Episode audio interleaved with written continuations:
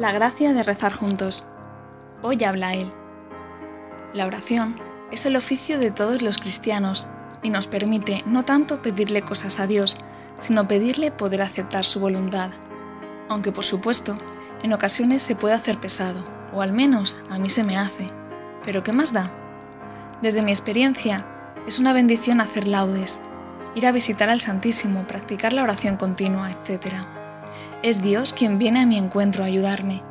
Por eso, muchos padres del desierto le rezaban diciendo únicamente, Señor Jesús, Hijo de David, ten compasión de mí, que soy pecador.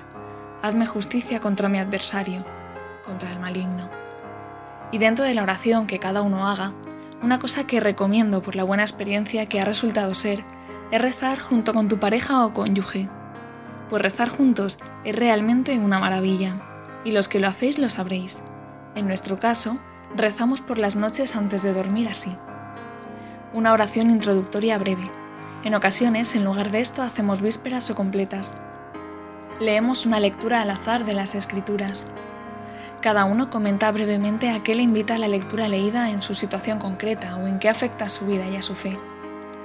Pedimos y damos gracias por todo a Dios, terminando las peticiones con un Padre nuestro.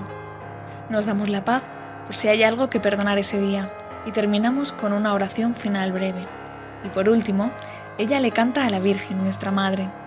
Así pues, creo que rezar, así o de cualquier otra forma, es algo muy positivo, pues nos permite escuchar a Dios, poner sobre la mesa nuestra vida y nuestra forma de actuar, nos permite hablar y poner en común los temas relacionados con la fe, nos da comunión y la posibilidad de pedir perdón o perdonar, es decir, Poder orar juntos a Dios es todo un lujo.